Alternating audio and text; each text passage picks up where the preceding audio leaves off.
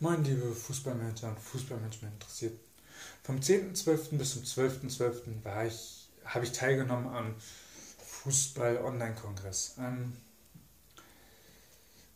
das, das war jetzt das erste Mal, dass ich auf so einem Kongress war und ähm, ich habe da sehr viel mitnehmen können und dachte, ich, ich gebe euch hier mal ein paar Details in diesem Video oder ein paar ein bisschen einen Einblick, was ich da aus diesem ähm, Kongress ähm, mitgenommen habe. Ähm, zum Aufbau ging halt von Donnerstag bis Samstag. Ähm, Donnerstag und Freitag ging es, glaube ich, um 12 los und ging dann bis 23 Uhr ungefähr. Also der letzte Vortrag war 21 Uhr und dann ähm, danach ist äh, so eine, war immer so eine offene Session für QA und dementsprechend, je nachdem, wie viele Fragen reinkamen, hat das dann auch, ich glaube, äh, bei René Müller hat das dann bei äh, bis 23 Uhr gedauert, bis dann alle Fragen beantwortet waren. Sehr, sehr cool, dass auch die, äh, die ganzen Experten, die sie da eingeladen haben, was zu, was zu ihrem Spezialgebiet zu sagen, ähm, sich dann auch wirklich teilweise halt dann anderthalb Stunden Zeit genommen haben nach ihrem eigentlichen Vortrag für Fragen und für Diskussionen. Und ähm, also der ganze Aufbau war extrem gut. Ähm, das ganze, die, die, ganze Organisation haben äh, haben sie haben die Organisatoren richtig, richtig gut hinbekommen. Äh, da ein großes Kompliment an die Organisatoren. Und ähm, ja, jetzt will ich mal direkt starten und ich starte auch direkt mit dem ersten Vortrag, der der den Kongress sozusagen gestartet hat und das war das Unternehmen Create Football. Create Football, darunter kann man sich ungefähr alles vorstellen, aber der Titel des, äh, des Vortrags hieß irgendwie datenbasierte Scouting, datenbasiertes Kaderplanning, irgendwie sowas. Ähm, und das ist eigentlich auch das, was die äh, Jungs da von Create Football machen. Es ist ein junges Unternehmen, die sich auf die Fahne schreiben, sie wollen den, die, den, die, de, der Bevölkerung tiefen Einblick in Fußball geben. Das heißt, sie holen sich Daten von Instead und ähm, versuchen dann die Spieler ins Rampenlicht zu stellen, die, noch, die, die nicht immer unbedingt im, im Rampenlicht wären. Gleichzeitig als zweiten Geschäftspart arbeiten sie mit äh, Vereinen zusammen und sagen da, ähm, bieten da an, ähm, wenn ihr einen Spieler sucht ähm, und keine Ahnung habt, kommt zu uns. Grundsätzlich kritisieren sie das aktuelle Scouting, weil viele ja viel mit dem Live-Scouting arbeiten und beim Live-Scouting ist halt immer die subjektive Wahrnehmung sehr entscheidend. Und ähm, Subjekt und äh, da, da, können dann Kleinigkeiten entscheiden. Es kann sein, dass ein Spieler äh, Handschuhe trägt und man sagt, ne, ich wohne aber in Hamburg und hier regnet es nur, der wird hier nicht glücklich, weil der auch, keine Ahnung, aus Brasilien kommt oder was weiß ich, den kann ich nicht verpflichten. Und die sagen, das sei der falsche Ansatz, weil der ja trotzdem fußballerisch das leisten, äh, weil der ja trotzdem fußballerisch vielleicht passen würde, auch von den ähm, von dem, was er tut. Was sie auch meinten, unabhängig von dem Persönlichkeitsmerkmalen, ist es halt so, dass man subjektiv als Spielbeobachter jemand, der die erste Aktion schlecht macht, äh, dann auch immer schlechter bewertet. Wobei, ähm, und das ist auch menschlich, das passiert auch, und da würde ich auch niemanden von, würde ich auch mich nicht von freisprechen, wobei ich finde immer dann die, die Situation dann noch spannender, wie er dann eigentlich reagiert. Also, und wie das Team reagiert. Auch da ist dann auch wieder die Frage, es gibt Teams, also Teams, die machen ihren Spieler dann fertig und es gibt andere Teams, die unterstützen den Spieler dann. Ähm, und äh, dementsprechend ist auch da wieder die, wieder die Frage, wo man dann in der Komplexität einer Kaderzusammenstellung ähm, auch darauf achten muss, wie, das, wie man das macht. Aber da komme ich später noch drauf zu. Da gab es dann auch noch einige, ähm, nein, äh, den einen oder anderen Vortrag zu. Ähm, und dann, also bei, äh, ich finde, dieses Unternehmen Create Football hat eine absolute Berechtigung im Fußball, ähm, wenn sie sehr, sehr datenbasiert immer auch unterstützen und gute Kader, Kaderplanungsempfehlung oder Spielerempfehlung machen. Ähm, das haben sie dann auch direkt mal vorgemacht. Ähm, zum einen haben sie den, den äh, Kader des FC Barcelona komplett auseinandergenommen, so ungefähr. Also haben ganz klar alle Schwachstellen auf, aufgezeichnet und, oder aufgezeigt und äh, das komplett datenbasiert. Und zum anderen haben sie dann den OSC Lille äh, mal präsentiert, was die machen. Die sind aktuell Tabellenführer. Das wusste ich zwar auch nicht, aber äh, habe ich gestern erfahren und dachte so, die machen einiges richtig. Die sind jetzt gerade vom Abstiegskandidaten halt Tabellenführer geworden. aktuell, natürlich ist es noch nicht aussagekräftig, aber alleine schon mal einen Spieltag vor Paris zu stehen, ist schon mal gar nicht so schlecht, würde ich mal sagen. Ähm, und ähm, das dritte, was sie gemacht haben, war, sie haben einen Spieler gezeigt, den man nicht unbedingt kennt. Ich glaube, der kam von Cadiz.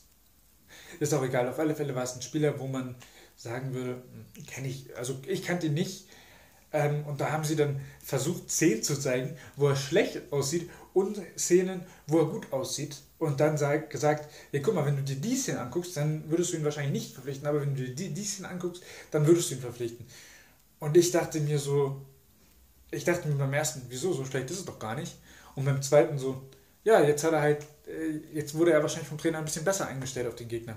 Also es ist ja auch ein bisschen was mit, hat ja dann auch was mit Coaching, mit dem 1 zu 1 Coaching zu tun, ob der jetzt richtig steht oder ob vielleicht, äh, was der Gegner gemacht hat. Also darum, ich war da jetzt nicht so negativ eingestellt und ähm, ich glaube, ein Scouting-Prozess, wenn man keine, also ein Unternehmen ein Fußballunternehmen, welches keine Ahnung hat oder noch keine Idee hat, welcher Spieler passen könnte oder diesen, diesen Spieler gerade nicht auf, auf dem eigenen Markt oder aus, durch die eigene Brille sieht, die sollten immer unbedingt auf dieses Unternehmen zugehen. Die sagen dann, ähm, in der dritten Liga, äh, in der dritten brasilianischen Liga gibt es da den und den Spieler, der überzeugt mit diesen Daten. Und dann kann man sich den angucken und dann kann man hinterher noch entscheiden.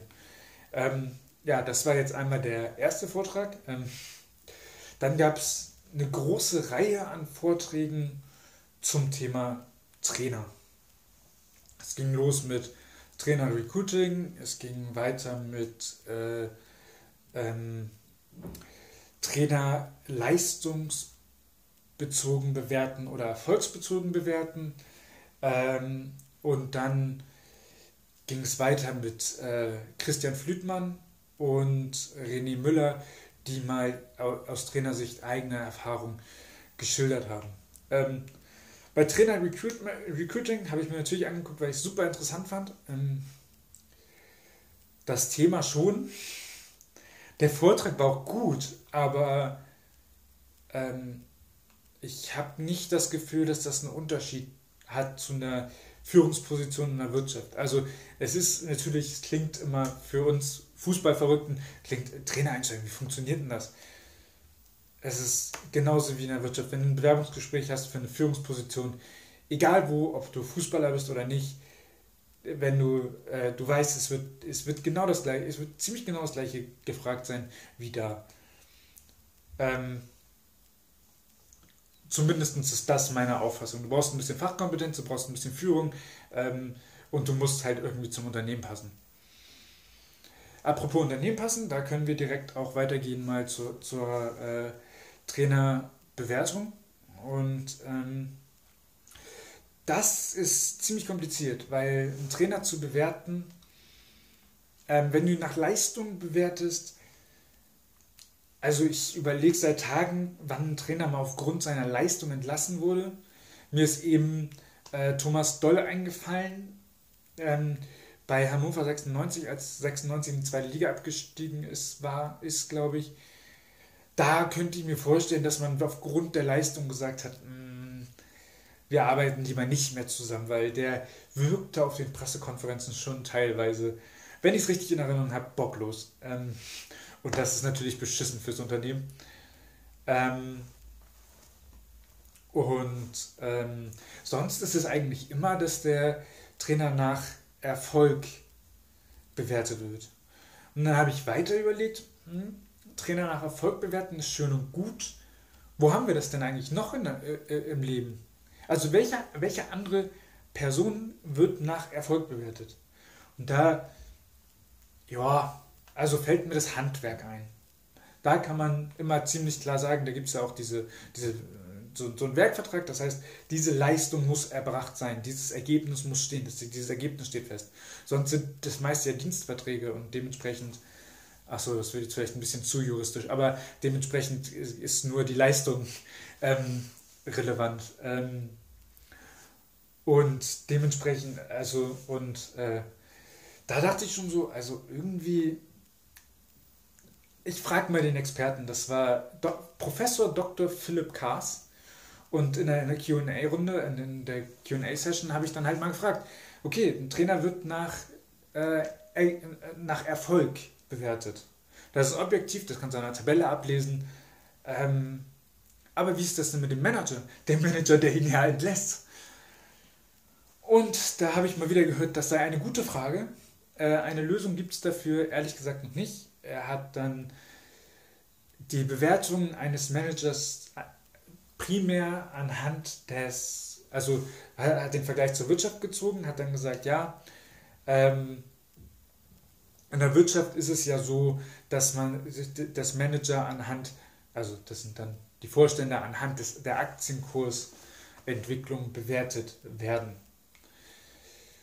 Und dann habe ich gesagt, wenn man das jetzt runterbricht, weil so viele Fußballunternehmen sind ja gar nicht an der Börse oder irgendwie am Aktienmarkt tätig, ähm, wenn wir uns das jetzt angucken, dann ist es, äh, dann würde es ja heißen, wenn der Manager das Geschäftsmodell optimal oder, oder sehr gut ausführt, dann hat er Erfolg. Davon abgesehen, dass man ein Geschäftsmodell, also und dann hat er halt gesagt, äh, er, er, entdeckt Potenziale, ähm, äh, dann der Trainer entwickelt die und er veräußert sie. Er veräußert sie dann wieder gut mit, mit, mit, ähm, mit Gewinn möglichst. Ähm, da, das wäre dann ein guter, oder daran könnte man den Erfolg des Managers ähm, bewerten. Und ich habe mir gedacht, das stimmt, es geht, also es wird nicht anders funktionieren. Wie will man das sonst machen? Und gleichzeitig sind aber die Manager die Ersten, die dann sagen, nö, lass mal Trainer wechseln. Ich glaube sogar, es sind nicht mal die Manager. Ich habe immer noch das Gefühl, es sind die Aufsichtsräte, die ähm, ihre Kompetenzen leicht überschreiten teilweise. Ähm, aber das, äh, also ich habe das dann gefragt, die Antwort erhalten und ähm, ja, das ist auf alle Fälle meiner Ansicht nach ein sehr, sehr großes Problem, dass man halt die Leistung des Managers nicht bewerten, also nicht äh, zum einen gar nicht so schnell bewerten kann und zum anderen ähm, gar nicht, äh, und zum anderen bewertet man halt, also die Leistung des Trainers kann man auch nicht bewerten, die Leistung des Trainers ist ja auch subjektiv, aber den Erfolg des Managers kann man halt auch irgendwie schwierig bewerten und ähm, ja, da, da, da geht es dann halt auch mal darum, äh, bei einer Kaderplanung und äh, so dann halt auch als Manager mit dem Trainer gut zusammenzuarbeiten, weil ähm, der Trainer wird einen Blick drauf haben, wir Manager haben einen Blick drauf und äh, da müssen wir dann schon sehr, sehr eng kooperieren. Weil im Endeffekt sind wir Manager ja gar nicht die, die, die, die, die für Misserfolg dann den Kopf hinhalten meistens, sondern die Trainer. Und ähm, dementsprechend ist es klar, dass ein Trainer eine sehr, sehr große Mitverantwortung in der äh, in, in Personalentscheidungen oder in der Kaderplanung haben sollte. Ähm, aber jetzt können wir direkt mal zu Christian Flütmann übergehen. Der hat seine persönliche Geschichte mit dem, mit dem mit Eintracht Braunschweig, meinem Lieblingsverein, kleiner Scherz, ähm, äh, aufgezeigt. Ähm, warum Lieblingsverein? Also Eintracht Braunschweig wenn ihr da mal eine witzige Pressekonferenz angucken wollt, wo ihr wirklich als Manager nur Fremdschämen erleben könnt, ähm, dann guckt euch die Vorstellungspressekonferenz von Marco Antwerpen an.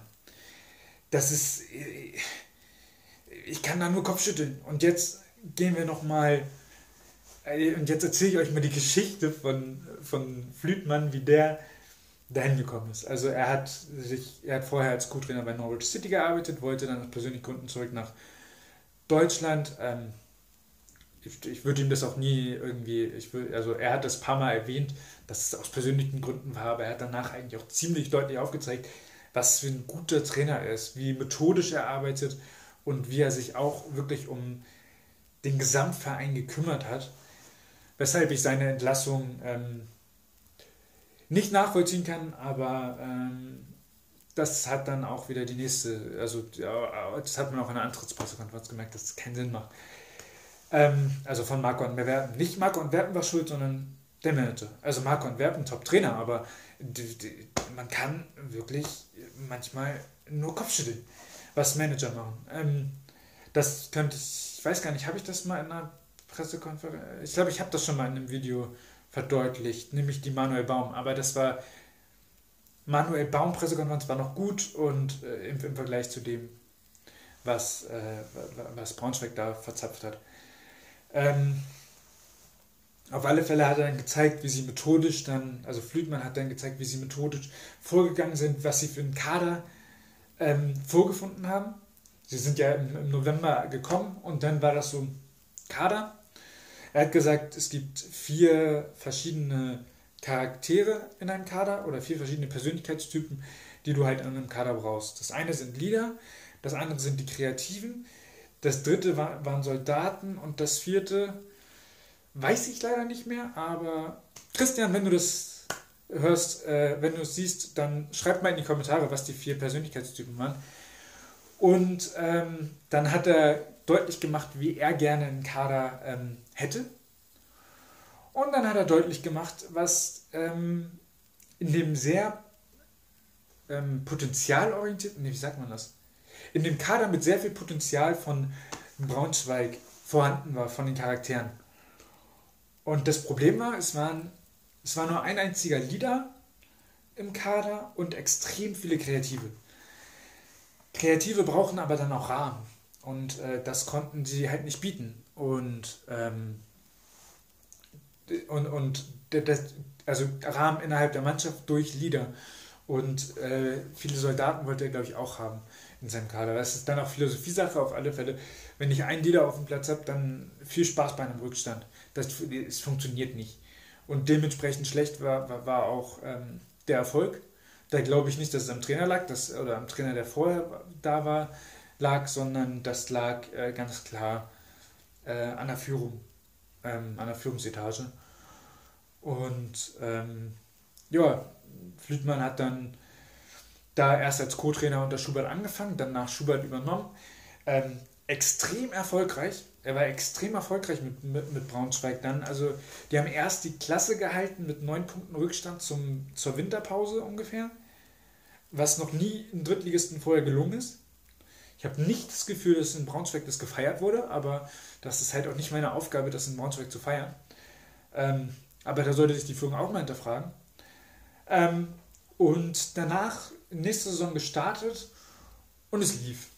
Also lange Zeit waren sie auf 1, 2 und 3, dann irgendwie kurz mal auf Platz 5, aber mit Rückstand, ich weiß nicht, ob überhaupt Punkte dazwischen waren oder vielleicht paar Punkte. Also so, dass es locker aufholbar war und ähm, es eigentlich gar keinen Grund gar gegeben hat, den Trainer zu entlassen.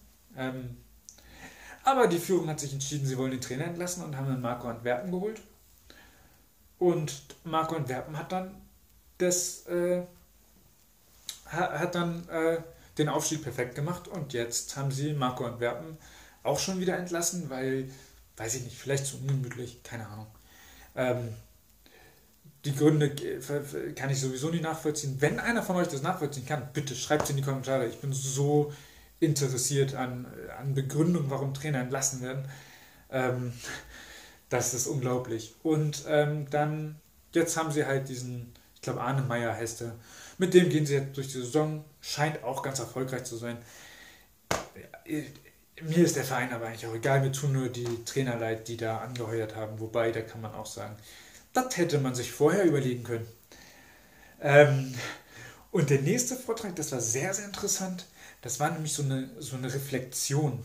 René Meyer, äh, René Müller, ja, hat, ähm, es ist ein Trainer, den kannte ich vorher nicht. Der war mal bei Paderborn Cheftrainer und jetzt ist er irgendwie im Nachwuchs, Nachwuchskoordinator bei Arminia Bielefeld und ähm, der hat da auch einen beeindruckend ähm, energiegeladenen Vortrag gehalten. Ähm, durch, durch eine Kamera gar nicht so leicht, aber der hat ziemlich deutlich gemacht, wie, also er hat es rhetorisch sehr, sehr, auf sehr, sehr hohem Niveau seine Geschichte erklärt, ähm, wie er gar nicht unbedingt wie, seine Erfolge, sondern eher halt, wie es dann, wie die Misserfolge dann zustande gekommen sind, welche Gründe er hatte. Und er hat mal, das erste Mal, dass ich von einem Trainer gehört habe, hat er klar gemacht, was für ihn heißt, die Mannschaft, also die Kabine zu verlieren. Das ist ja normalerweise so eine typische Floskel. Ja, hm, der Trainer hat die Kabine verloren. Und ähm, sein Fazit war eigentlich, ähm, äh, also der irgendwie eine richtig geile Geschichte, die ich gar nicht so wiedergeben kann und auch nicht möchte, aber sein Fazit war eigentlich Ego kills it all. Also das nehme ich auf alle Fälle mit. Und wer, dann, und ich bin aber schon seit paar, paar Wochen, paar Monaten, rede ich mit meinen Freunden darüber, warum Trainer eigentlich entlassen werden und ähm, wie es dazu führt, wie es dazu kommt, dass ein Trainer die, die, ähm, die Kabine verliert. Weil eigentlich ist es ja ein eingeschworener Haufen inklusive Trainerteam.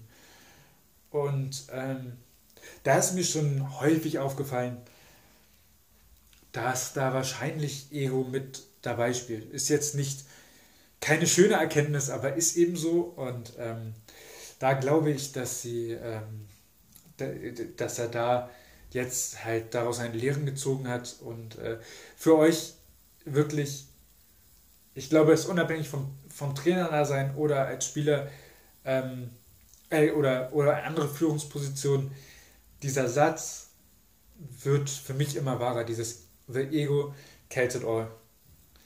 Kills it all. Also das macht alles kaputt. Und ähm, ja, dann gab es noch ein paar andere.